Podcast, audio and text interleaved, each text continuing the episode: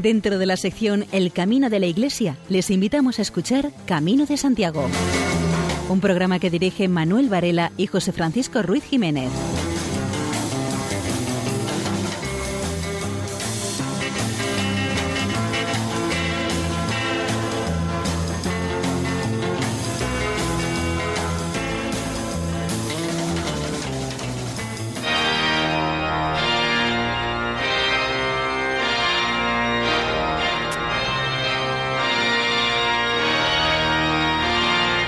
Bienvenidos una noche más al programa Camino de Santiago, aunque lo de una noche más es relativo. Hace apenas 48 horas acabamos de celebrar la solemnidad de nuestro santo patrón, así que este programa tiene alguna connotación un pelín especial.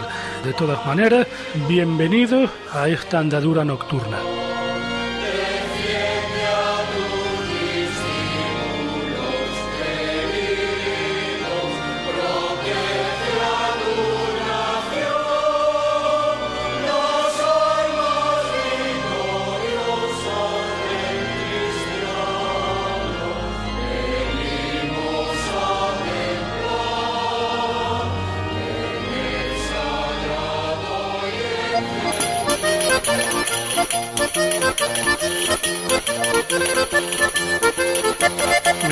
Programa de hoy tendremos una vez más a Fray José Rodríguez Carballo. María José López nos ilustrará una vez más en su sección Símbolos en el Camino. Como invitados tendremos a unos jóvenes que en este mes estuvieron en Puerto Marín acogiendo a peregrinos.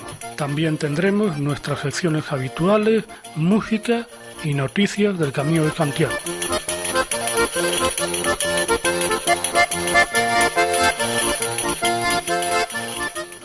Al realizar el camino todos somos peregrinos. Solo sabemos nombre y procedencia.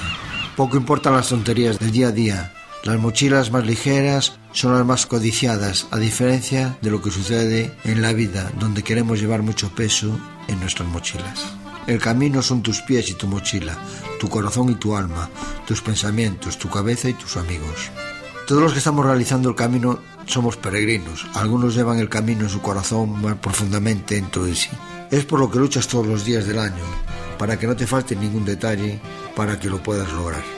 Otros llevan dentro, pero solamente superficialmente, aunque sea igual de peregrino que el anterior.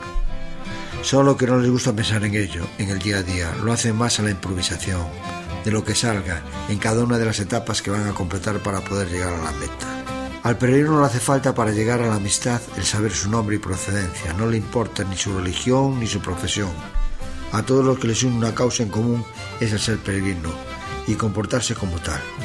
Debe de todas esas cosas que con el roce del día a día, que cuando caemos el camino nos parecerán tonterías, pero esas pequeñas cosas que si dejamos que pasen a mayores puede ser un verdadero problema para todos. Las personas que más andan no son las personas más felices en el camino, no disfrutan de esas cosas bellas que éste nos da. Este nos pide que nuestros pasos sean cortos para poder contemplar toda esa belleza que Dios ha puesto a nuestra disposición, para que la disfrutemos y lo cuidemos, y si podemos mejoremos, para los que vengan detrás de nosotros lo puedan disfrutar. Los que sepan poner el menor peso posible en su mochila serán los más envidiados, porque ellos podrán disfrutar mucho mejor de las etapas. No solo el peso de la mochila es importante, también es importante la disposición que cada uno de nosotros la forma de afrontar el camino es mucho más importante en cómo afrontar este psíquicamente. Esto sí que debemos de prepararlo lo mejor posible, puesto que eso te lleva al fracaso o a sufrir el verdadero suplicio del devenir de los días que nos llevan a realizar el camino. El camino es lo que cada uno quiere que sea, lo que cada uno de nosotros espera, lo que podemos sacar de provecho para el futuro. El camino lo llevas en el corazón, eso lo refleja tu cara, está en el reflejo del alma, el camino es alegría, el de sentirse libre de tus ataduras, de tus preocupaciones. Solo piensas en el día a día, en contemplar todas esas bellezas que no puedes ver en tu ciudad por el ritmo de vida que estamos llevando. Debemos de cambiar nuestra forma de actuar. No vale tener los mismos hábitos que tenemos en nuestra vida diaria. Si no cambiamos esos modos y no nos adaptamos a lo que el camino nos pide, este va a ser un verdadero fracaso. Cambiaremos el traje y la corbata por una camiseta cómoda y una buena sudadera para así poder disfrutar del verdadero espíritu del peregrino. Debemos de sentirnos humildes, no exigir nada. Debemos de pedir, no debemos abusar de nuestro estatus social. Debemos de sentirnos peregrinos. Pero eso no hay estatus sociales, aquí somos todos iguales. Todos ayudamos a los demás dentro de nuestras propias posibilidades. Así demostraremos que somos verdaderos peregrinos del camino. Debemos despertar toda nuestra ayuda a los demás, sin esperar nada a cambio, tal vez una sonrisa. Con todo esto, cuando la próxima vez que realicemos el camino seremos un poco más peregrinos.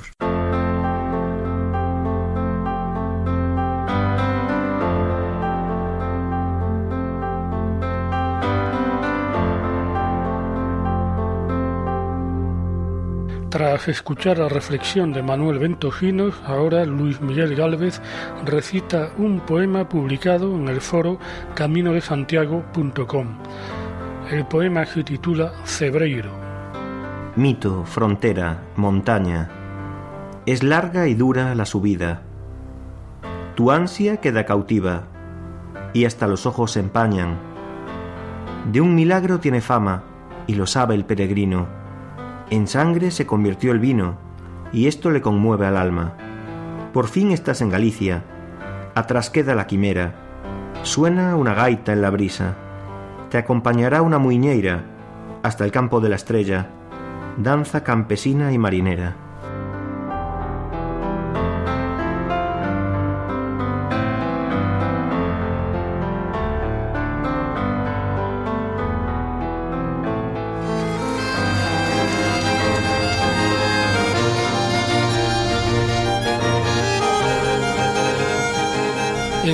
De Acogida Cristiana en el Camino participó Fray José Rodríguez Carballo con una intervención en la que habló de la condición de huésped del pueblo de Israel.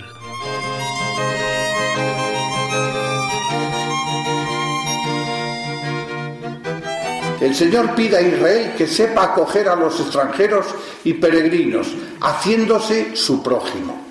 Si un emigrante, leemos en Levítico 19, reside con vosotros en vuestro país, no le molestéis. En positivo sería acogedle. Lo amarás como a ti mismo, porque migrantes fuisteis en Egipto.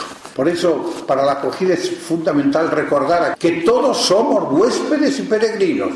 Si olvidamos esto fácilmente, nos cerramos a la acogida. Si recordamos esto, nos será mucho más fácil abrirnos a la acogida. Esta misma línea de acogida y hospitalidad seguirá presente cuando al pueblo de Israel le será dada una tierra.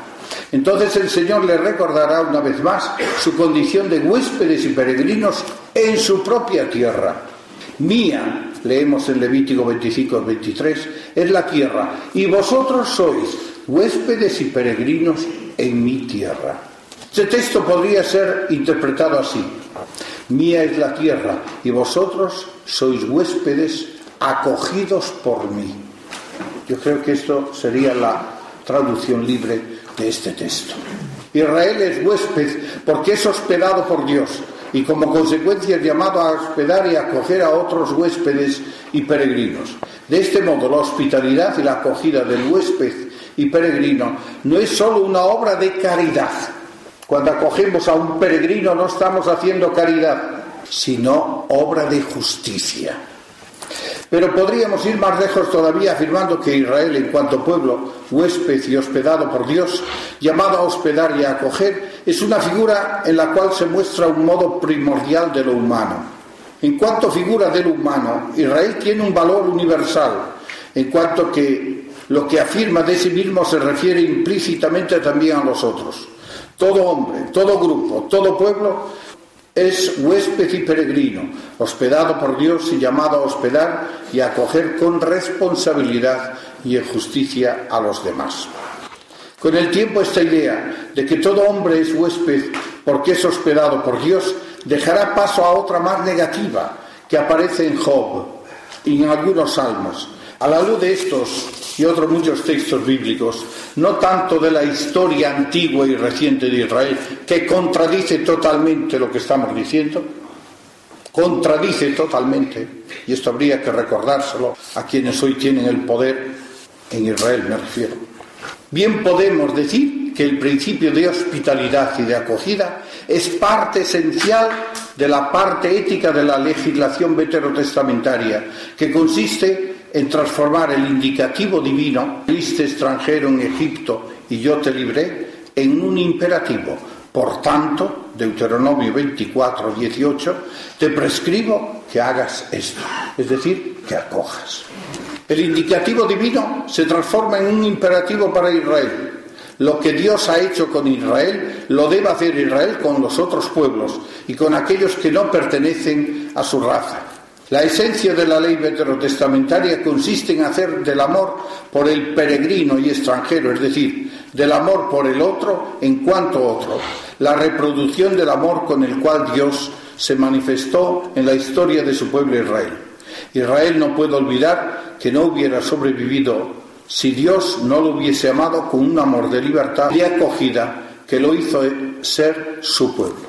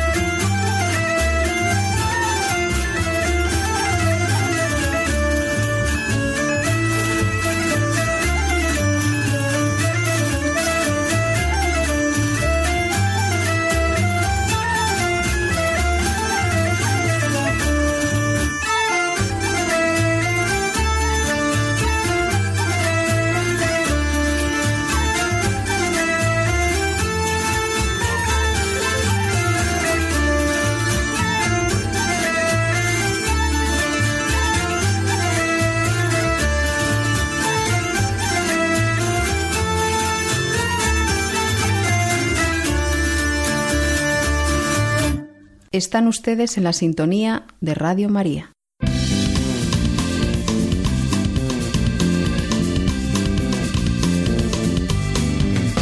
El pasado 29 de junio, en el programa El matrimonio, una vocación, emitido en la sintonía de Radio María, dirigido por Conchita Guijarro, se entrevistó a varios peregrinos.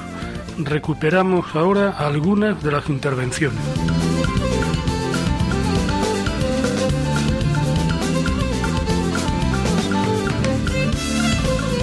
Soy muy blanquito de piel y entonces siempre llevo crema.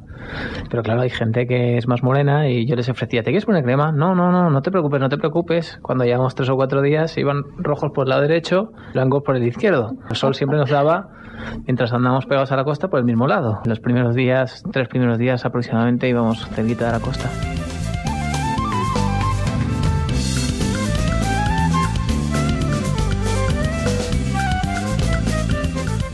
Se verifican en el Camino de Santiago, o al menos así lo veo yo, tres, tres parámetros, ¿no? Que son, por un lado, la amistad, que es lo que movió esto desde el principio y sigue moviendo a futuro. Por otro lado, la igualdad, que la ha comentado antes Vicente, y es que es verdad que en el camino todos estos años, este año hemos sido 24, pero han venido nuevos y algunos que vinieron el año pasado no vinieron. Somos todos amigos, como ha dicho también Tomás, pero cada uno en su vida actual tiene una condición, tiene una situación social, económica y familiar. Pero es verdad que en el camino todos nos igualamos porque todos vamos con un par de zapatillas, con la ropa justa, porque evidentemente cuanto más llevas más pesa la mochila, y ahí todos, todos, todos delante de Jesús, somos exactamente iguales, no nos diferenciamos en nada. Y eso también nos permite mucho profundizar más y, como dice Tomás, en las conversaciones personales abrir mucho más el corazón, porque no llevas una chaqueta, no llevas un vestido, no llevas un traje que te diferencie de ningún tipo de nada, ¿no? Y bueno, y por último, todo esto yo creo que es también gracias a que también es una conclusión Carlos, de Carlos y mía de que el Espíritu Santo está en el Camino de Santiago desde el primer metro hasta el último. Y es lo que creo que impregna todo lo que sucede allí, sobre todo para los que practicamos la fe católica y universal, como también decía Tomás, que, nos permite, pues eso, convertir lo que simplemente es un caminar en algo mucho más por, virtud de ofrecer ese sacrificio y de esa conexión tan íntima y profunda con Jesús.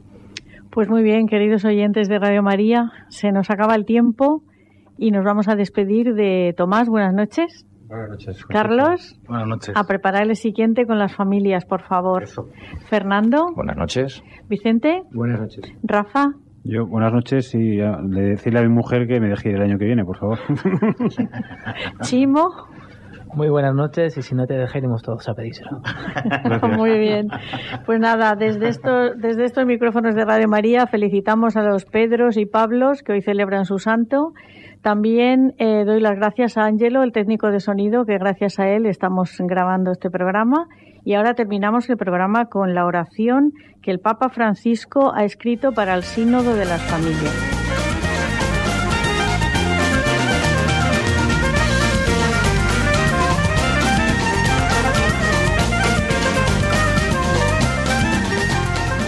Las misas se han celebrado en los hoteles en los sitios más inverosímiles. De hecho, nos habilitaban el comedor, en un pequeño hall del hotel.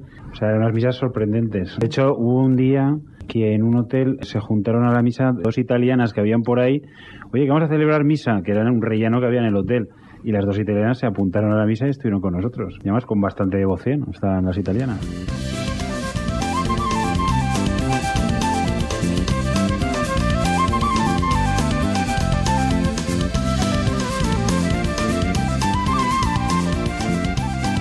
Diría que he recibido más de lo que yo podía esperar, porque es verdad que una gran expectativa, por lo menos personalmente, era seguir el camino de los antiguos peregrinos, sobre todo con la idea de la penitencia, porque de hecho el origen del camino en buena medida en la época medieval era el hacer penitencia, a veces por cosas eh, que eran conocidas por todos en la ciudad o en el pueblo donde vivían, y eran peregrinaciones de meses o incluso años.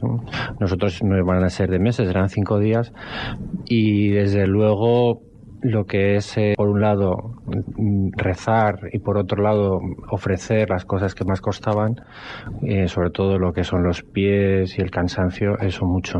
Los dos primeros días, la verdad es que el entorno fue fantástico, porque íbamos eh, cerca de la costa y con unos bosques de pinos y eucaliptus, y tengo que reconocer que a mí la frase que me venía a la cabeza era una frase que había leído en el libro de las confesiones de San Agustín. Él lo cuenta antes de haberse convertido, cuando dice, todas las cosas por todas partes me dicen que te ame. Y realmente eh, el contacto con la naturaleza, las vistas que disfrutábamos, pues a mí por lo menos sí que me ayudaba a contemplar y a disfrutar con estos paisajes. ¿no? Y todo mm, lo importante era la oración y el poder ir rezando hacia Santiago, pero todo acompañaba para una experiencia honda.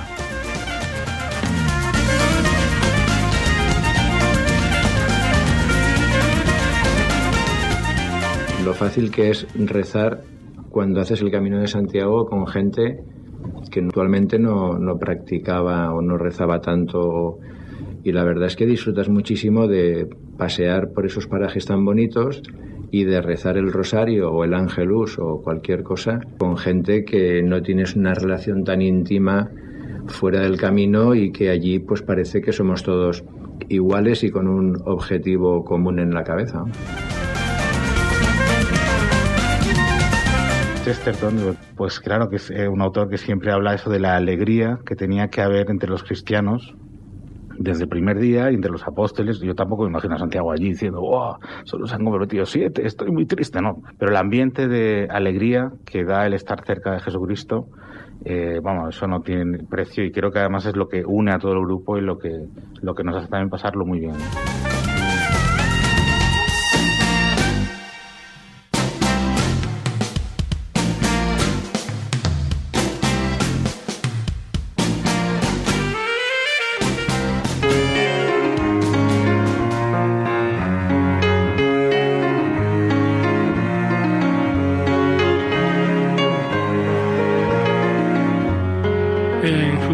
Sección Símbolos en el Camino, María José López nos habla de la asistencia a los peregrinos.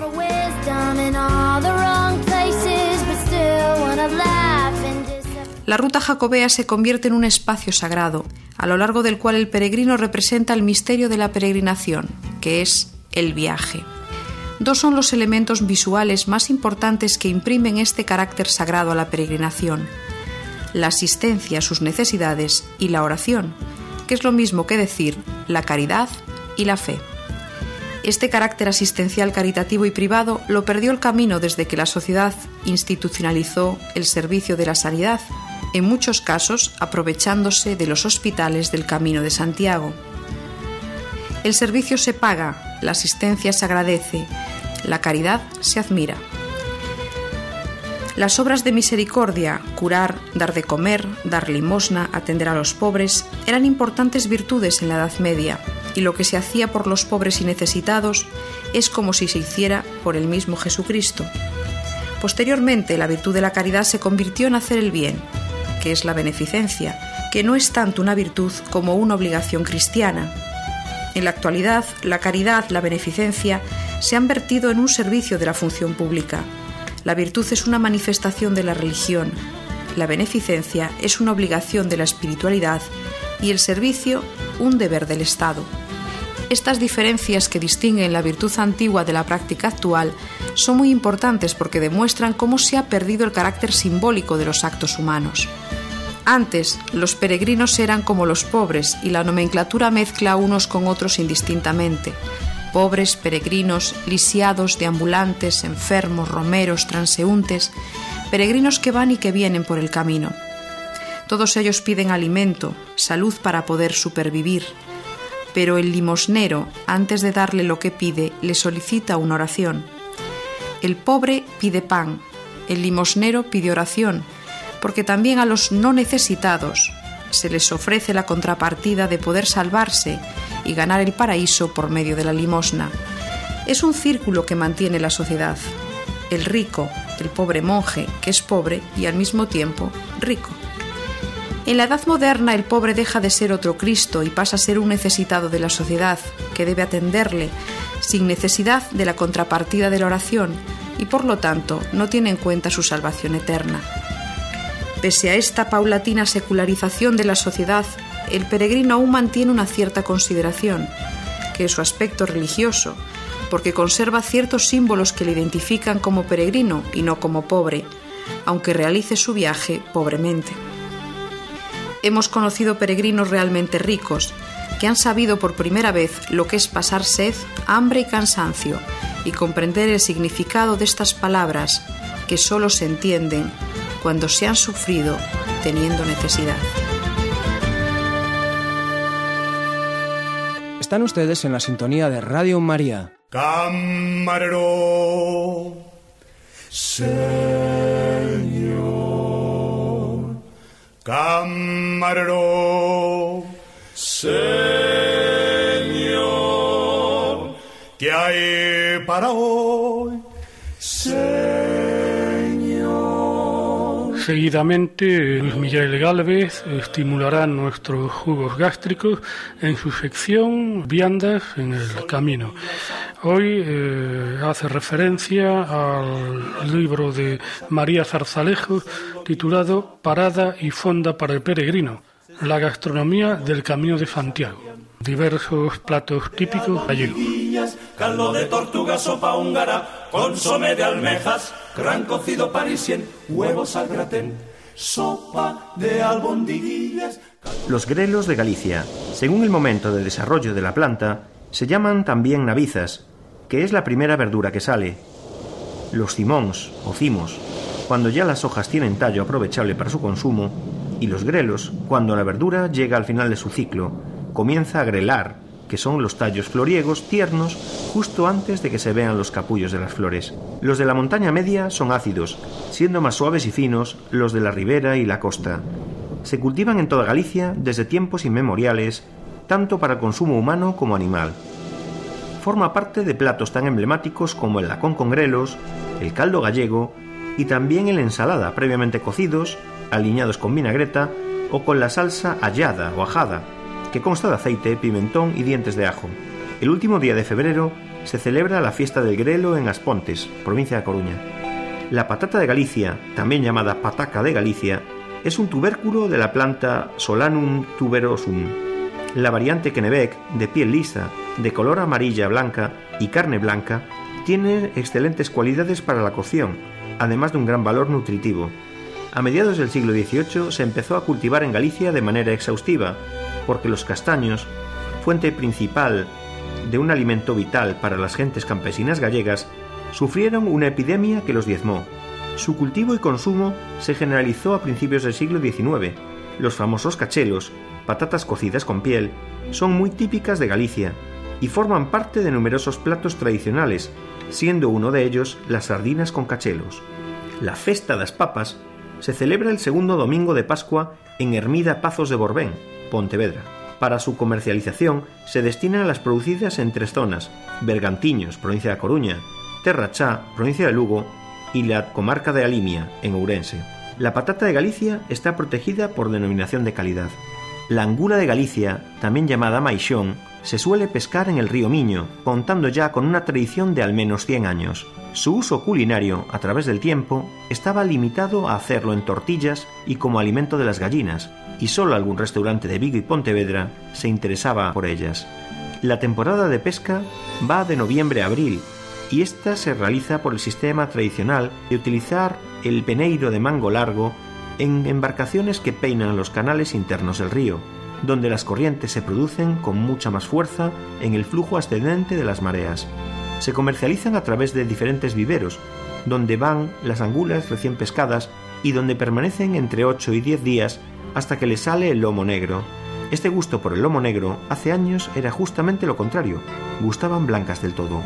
Su producción se limita al estuario del Miño. La lamprea de Galicia, también conocida como lamepiedras, es un pez cartilaginoso de aspecto muy primitivo, piel desnuda y viscosa, y que tiene una aleta en la mitad posterior del cuerpo. Su carne es muy fina, y su característica más peculiar es que su carne no sabe a pescado. Su origen ya es casi remoto, pues los celtas y romanos la alababan, y algo parecido a la lamprea era también conocida por los romanos. Después de una limpieza especial, se guisa en su propia sangre, obteniendo un plato de excepcional sabor y textura, o bien se hace en empanada. El rodaballo es un pescado típico de Galicia.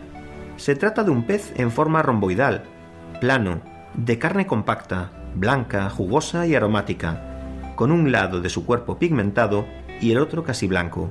La tonalidad en su piel pigmentada puede oscilar de gris o parduzco al amarillento oscuro, y en la base su aleta dorsal lleva una mancha blanca. Posee una especie de hocico en punta. En teoría, puede alcanzar los 12 kilos de peso y un metro de longitud, pero la verdad es que los que se encuentran en los mercados en la actualidad son mucho más pequeños, entre 1 y 2 kilos, y además proceden de viveros. El primer vivero que se instaló en Galicia fue en el año 1982. Este pescado, conocido ya en la Gracia clásica y Roma, era denominado por los monjes gallegos rey de la cuaresma, y en un tratado sobre pescados del, siglo XVII lo definen así. Todos los entendidos alaban mucho la carne de este pescado, diciendo que es sana y útil, muy buena para comer, que su gusto es exquisito, que se digiere fácilmente, alimenta mucho, fortalece a los enfermos y no contiene jugos artificiales. El rodaballo se prepara de muchas maneras, pero al vapor o cocido es como mejor se aprecia la exquisitez de su carne. La almeja de Galicia, llamada también almeixas o ameixas, es un bivalvo muy apreciado y típico de Galicia. Hay varias clases pertenecientes al género tapes, la fina, la babosa, la rubia y la perteneciente al género cardoium, que es el berberecho con sus características valvas estriadas longitudinalmente. Hay referencias de que en el siglo XV había abundancia de ellas frente a Cambados, hacia la parte del Grove, y durante la bajamar quedaban al descubierto, cargándose carabelas con destino a Portugal y a otros sitios. Su localización está en las Rías Baixas, y según la clase se encuentran en la zona interna de la ría, en la media o en la externa o boca de la ría. Esta circunstancia influye en su sabor. La cría de almejas se realiza en el almejar, sobre fondo y en parcelas reducidas. La almeja fina se destina para consumir directamente, bien abierta al vapor o cruda.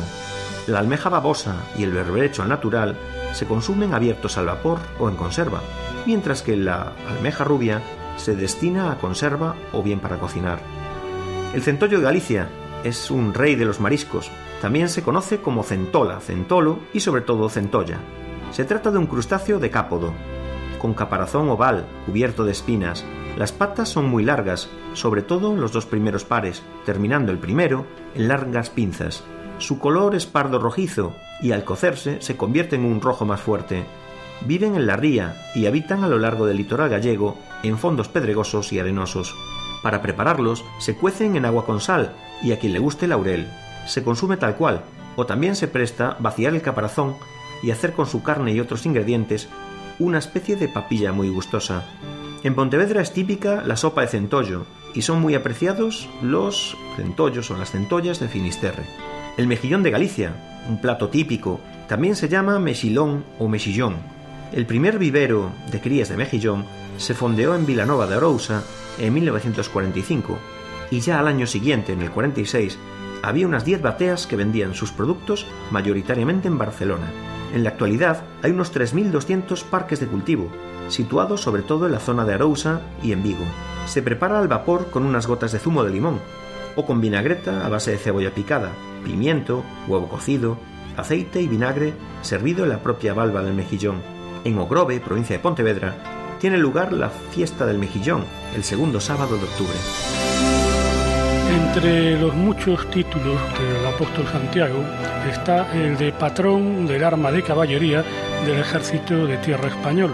Seguidamente vamos a escuchar una marcha titulada precisamente Santiago.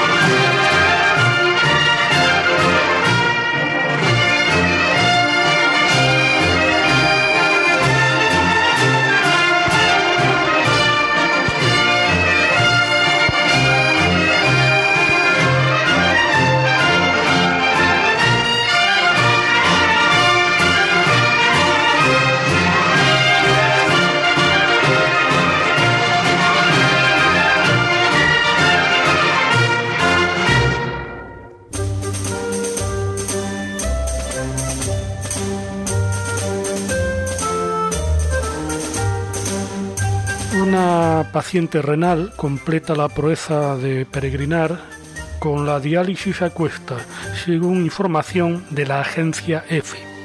Realizó el trayecto en Tesar y Santiago en homenaje a las personas con su enfermedad. Lourdes Pérez no es una peregrina más, está enferma renal crónica.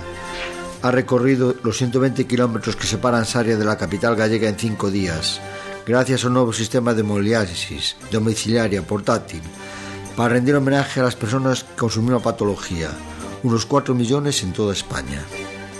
Nada más llegar ayer a la Plaza de Obradoiro, fue ella la que recibió el reconocimiento del Servicio Gallego de Salud, o SERGAS, por ser todo un ejemplo de superación.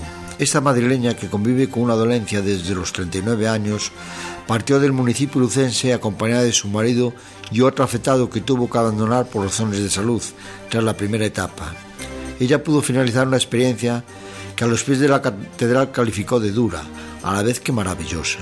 Por el camino recibió el ánimo de muchos peregrinos y pudo cumplir su hazaña, pese a las dificultades de una patología por la que ya se enfrentó a dos trasplantes. Con el nuevo sistema de hemodiálisis transportable que emplea desde hace casi nueve meses ha recuperado mucha libertad de movimientos y se encuentra mejor físicamente. En base a esos avances, Lourdes recomienda a las personas cuyos riñones no son capaces de eliminar de manera natural las toxinas acumuladas en la sangre que empleen esa modalidad de diálisis porque a ella le ha cambiado la vida. Es otro mundo tener la máquina en casa, sostiene, en todo el país hay unos 25.000 pacientes que se conectan de media tres o cuatro veces por semana a una máquina de hemodiálisis durante cuatro horas para sustituir las funciones de este órgano.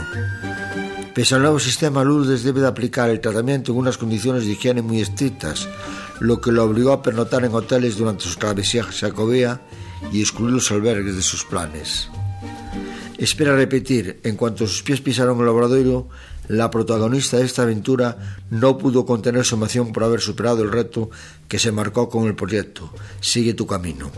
Allí le esperaba el gerente del Sergas, Antonio Fernández Campa, y el presidente de la Asociación para la Lucha contra las Enfermedades del Riñón, Alcer, en A Coruña, Rafael Rodríguez, quienes aplaudieron una proeza que Lourdes pretende repetir, eso sí, una vez que haya recibido un nuevo trasplante.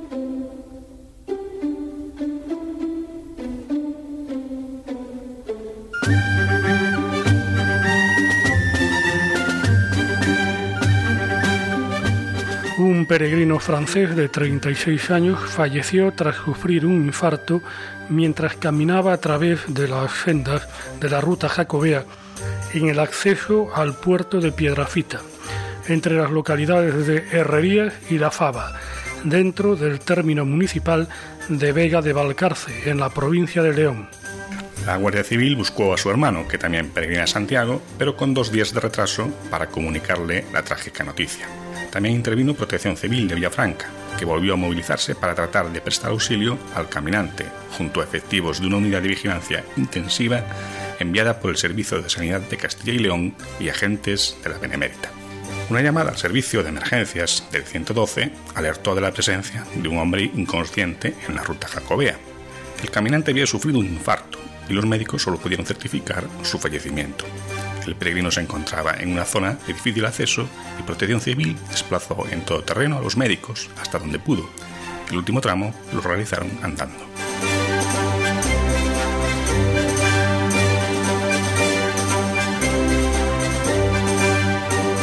Sandra Sánchez de la agencia EFE ha hecho un trabajo periodístico sobre el malestar que hay entre los peregrinos a Santiago por la ausencia de señalización y pasos de peatones o la escasa concienciación de los conductores. El primer testimonio que recoge la periodista de la agencia EFE es el de Maribel González, de Valladolid, que peregrina desde Sarria. Relata que tuvo que atravesar demasiados tramos por carretera que carecían fundamentalmente de pasos de peatones. Hemos tenido que cruzar un poquito a ciegas, lamentó esta caminante. La vallisoletana ve en la etapa de Portomarín Palas un tramo peligroso, ya que las nieblas reducen considerablemente la visibilidad y en ocasiones los coches no llevan las luces.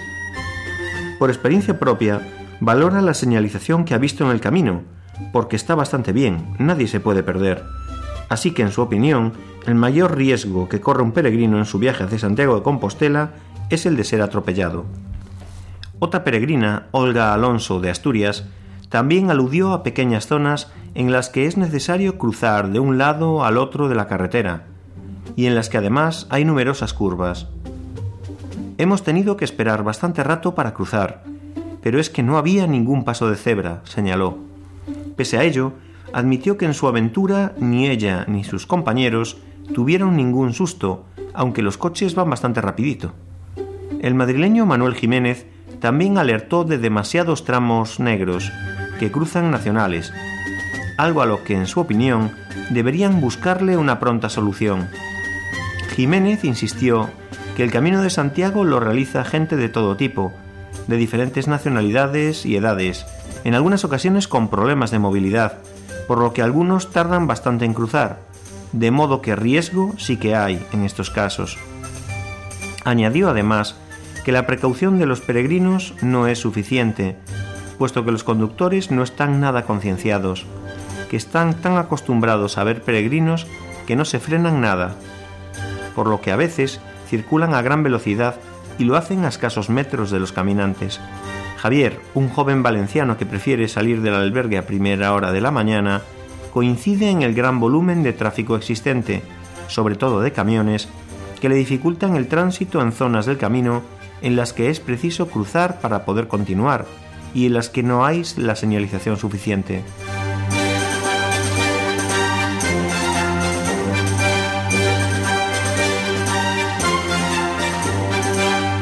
El periódico El Ideal de Granada recogía el testimonio de una peregrina, Tessa Tridó. Con este apellido, tal vez algún oyente le habrá venido a la mente Canadá.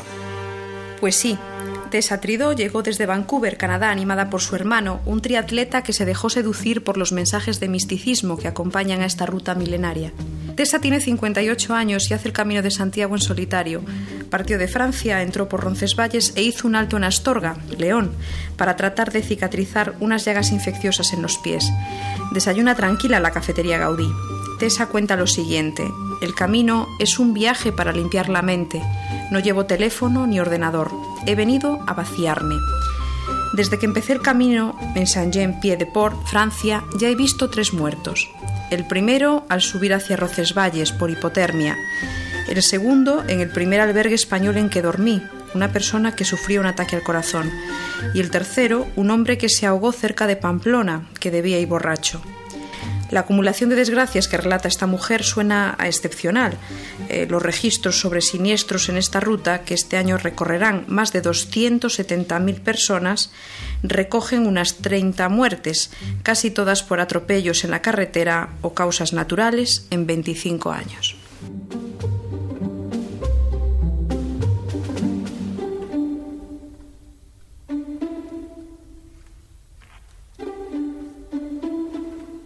La antigua prisión comarcal de Sarria acoge una exposición con trabajos de medio centenar de artesanos de la comarca vinculados al camino francés.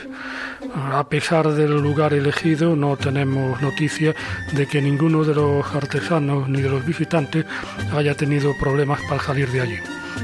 La muestra se amplía en esta sexta edición con dos artistas invitados, Manuel Pardo y Suso Villamidi, ambos de Meira y especializados respectivamente en trabajos con madera y piedra. La Asociación de Amigos do Camino de Santiago da Comarca de Sarria, que preside Jorge López, es la organizadora de esta exposición que permanecerá abierta al público hasta el próximo día 30, en horario 5-8 de la tarde, incluido el fin de semana.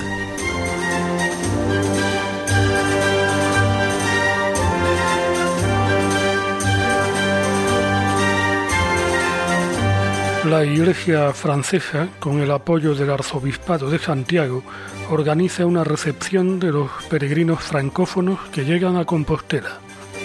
Desde comienzos del mes de mayo se había dado a conocer en Francia este proyecto y se había lanzado una llamada a hospitaleros voluntarios. Las respuestas sobrepasaron las esperanzas, ya que han sido más de 50 los que se animaron a participar. La recepción en el propio Santiago de Compostela comenzó el 1 de julio y se prolongará al menos hasta el 30 de septiembre, tal vez una quincena de días más. Así, los franceses, belgas, quebequeses de Canadá y suizos francófonos podrán, como los peregrinos de habla inglesa, alemana e italiana, ser recibidos y acompañados en su lengua natal. El alojamiento y la manutención de los hospitaleros, la edición de folletos informativos, suponen un presupuesto de 17.000 euros.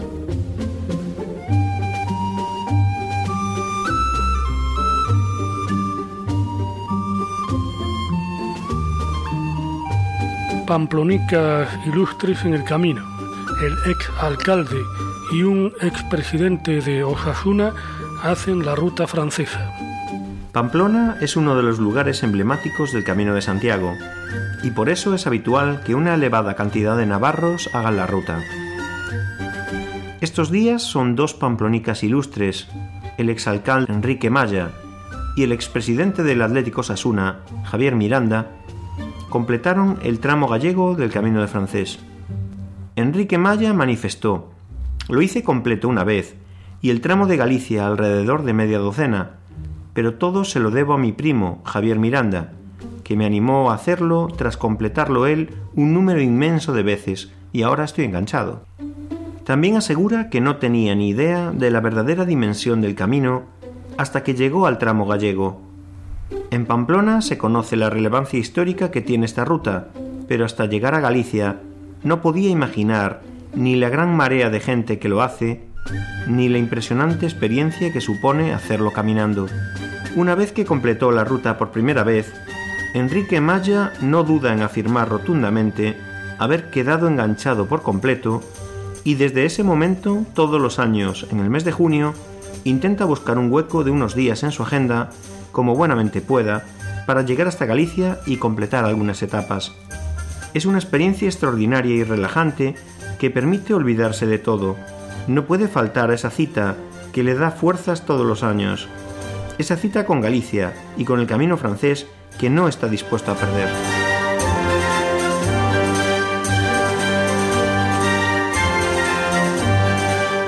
Si tienes entre 16 y 30 años y estás comprometido con la causa Provida, no puedes perderte la cuarta edición del Camino de Santiago Pro Life la cuarta edición del Camino de Santiago Pro Life, organizada por los jóvenes de Crossroads España, recorrer desde el 26 de julio hasta el 2 de agosto la última parte del Camino de Santiago con el objetivo de difundir la cultura de la vida, pedir el fin del aborto y apoyar a la mujer y a la maternidad.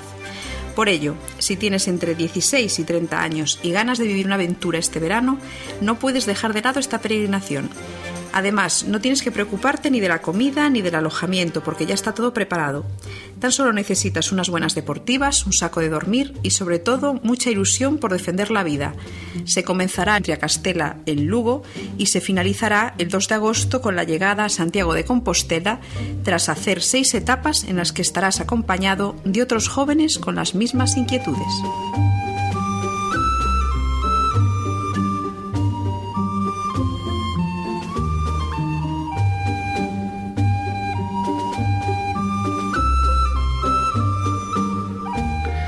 El pasado 10 de julio se estrenó en Madrid la película titulada Buen Camino, Seis Peregrinos, un Destino, dirigida y producida por la peregrina norteamericana Lydia B. Smith, profesional cinematográfica cuyo trabajo está dedicado a la difusión de la faceta más humana y los valores del Camino de Santiago una mirada introspectiva sobre el Camino de Santiago que cuenta seis historias reales que confluyen en la búsqueda de un mismo destino. Esta película, Buen Camino, se distingue de otras conocidas por centrar su atención en la experiencia más íntima del peregrino, su viaje interior. A través del testimonio directo de seis peregrinos de diferentes edades, nacionalidades y creencias, el film explora la esencia más profunda del camino, mostrando sus inquietudes, flaquezas y desafíos a lo largo de los 800 kilómetros que recorren el tradicional camino francés, desde los Pirineos a Santiago de Compostela. La película ha sido reconocida por la Confederación de Asociaciones de Amigos del Camino y premiada en el Festival Camino de Santiago de Cine y Televisión, y también en más de ocho festivales internacionales. Hasta la fecha se ha proyectado en grandes ciudades de Estados Unidos y Canadá, con un éxito espectacular.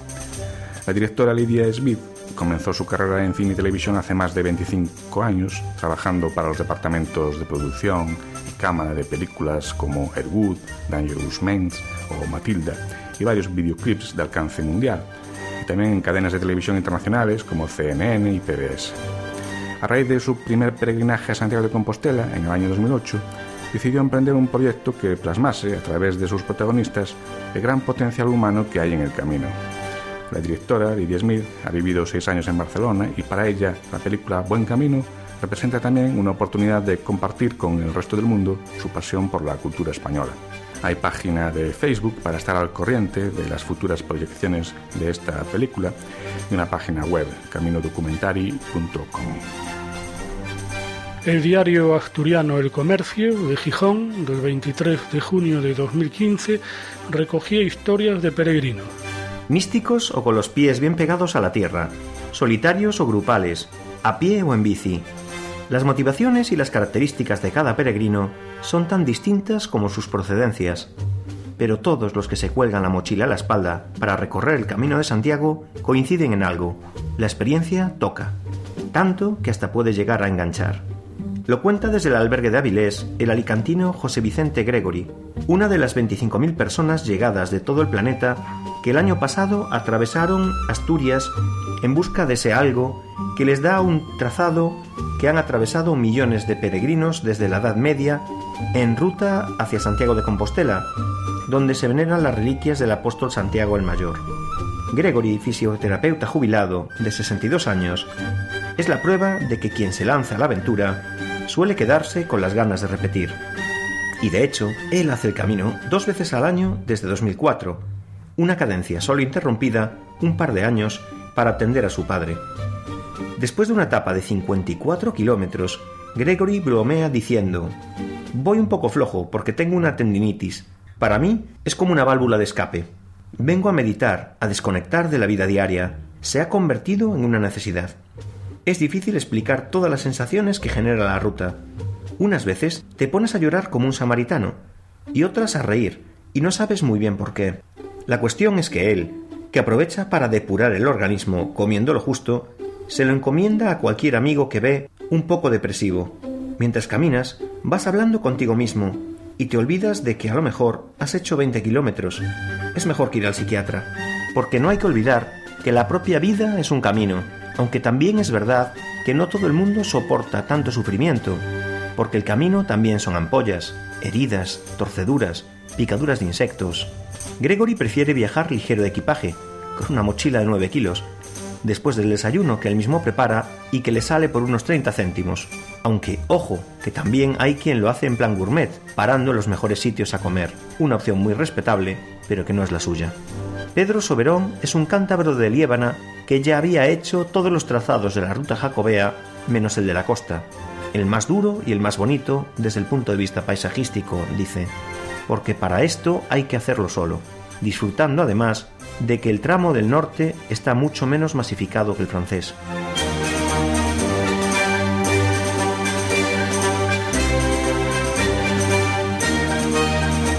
Una peregrina inglesa, tras romperse una pierna en el perdón, ha tenido que ser trasladada en helicóptero al complejo hospitalario de Navarra, en Pamplona.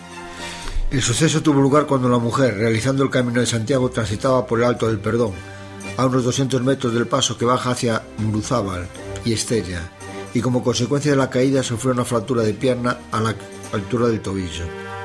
Como al lugar no se puede acceder con un vehículo por tierra, SOS Navarra desvió hasta allí un helicóptero que volvía de Cabanillas, donde se había registrado un conato de incendio que al final no precisó su actuación. Los especialistas del GRAIN de la Guardia Civil procedieron al rescate de la peregrina, que fue conducida al complejo hospitalario de Navarra.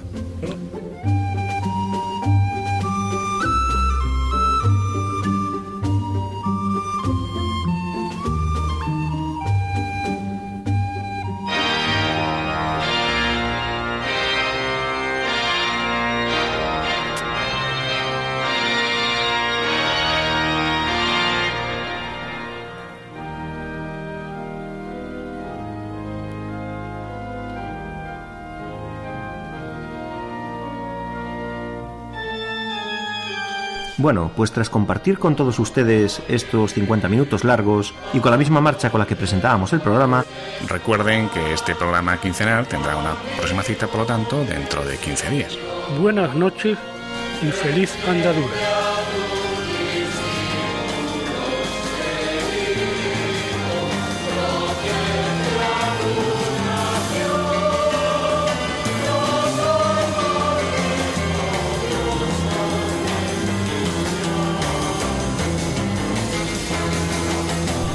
Escuchado en Radio María Camino de Santiago, dirigido por Manuel Varela y José Francisco Ruiz Jiménez.